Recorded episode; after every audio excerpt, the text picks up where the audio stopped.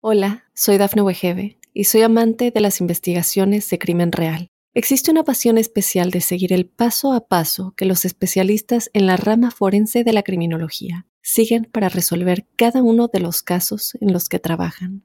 Si tú, como yo, eres una de las personas que encuentran fascinante escuchar este tipo de investigaciones, te invito a escuchar el podcast Trazos Criminales con la experta en perfilación criminal, Laura Quiñones Orquiza en tu plataforma de audio favorita. Mundo Now, noticias en 5 minutos.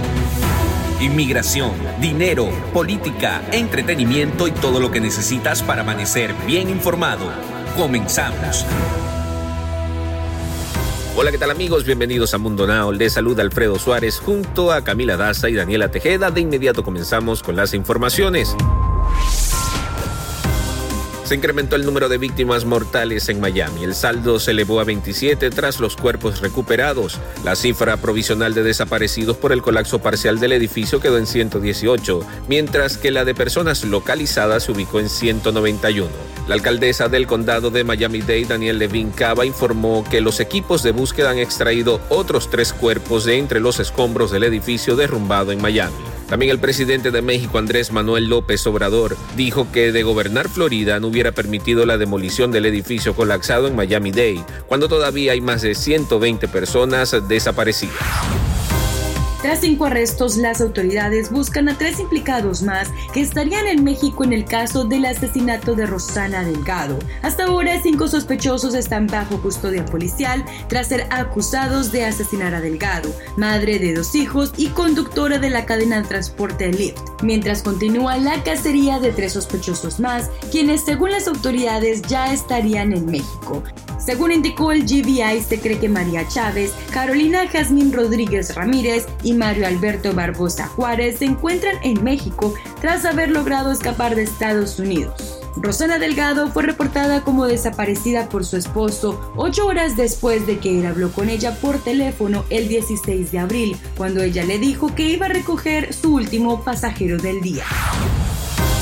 Y el lunes por la tarde el ojo de la tormenta tropical Elsa arribó a Cuba y se ubicaba apenas a 140 kilómetros al suroeste de La Habana. La capital cubana se encuentra en fase de alarma, en especial porque el fenómeno registra vientos máximos sostenidos de 95 kilómetros por hora. La tormenta tropical Elsa llega a la isla justo en medio de un grave rebrote de coronavirus que ha marcado récord en cantidad de personas contagiadas por día.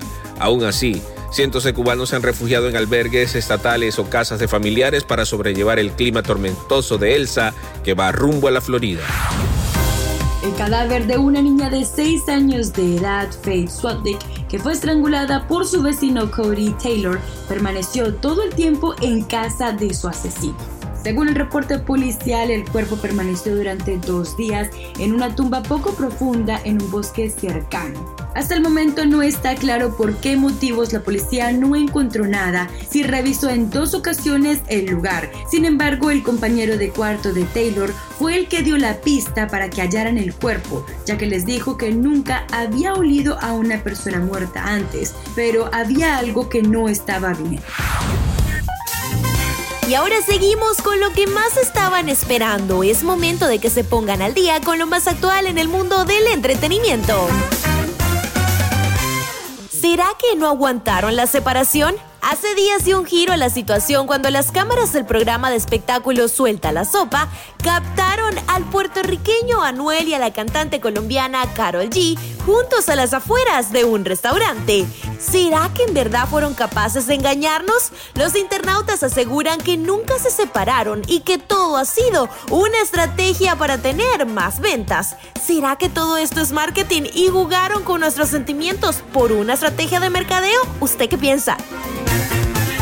En más noticias, Ricky Martin subió una publicación de él con las uñas largas y decoradas, así como lo está escuchando, donde se mostró bastante inconforme con las opiniones de, al parecer, muchas personas que lo criticaron después de subir una foto con su esposo.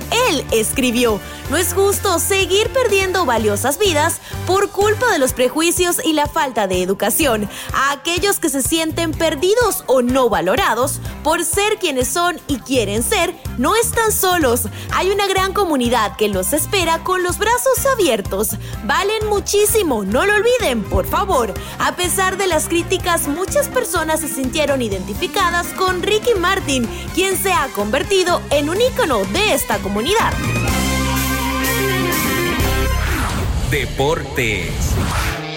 Y en los deportes, Brasil, el gran favorito y anfitrión de la edición 47 de la Copa América, venció este lunes a Perú por 1-0 en el estadio Nilton Santos de Río de Janeiro y se clasificó de la mano de su gran figura Neymar a la final del torneo de selecciones más antiguo del mundo. Brasil enfrentará en el Maracaná el próximo sábado al vencedor del partido entre Argentina y Colombia, que se disputará el día de hoy en el estadio Mané Garrincha de Brasilia. Y cerramos nuevamente con una frase de Mundo Inspira. El universo no conspira contra ti, pero tampoco se desvía para alinear tu camino. Recuerden que para ampliar estas y otras noticias pueden ingresar a www.mundohispánico.com y también seguirnos en todas nuestras redes sociales.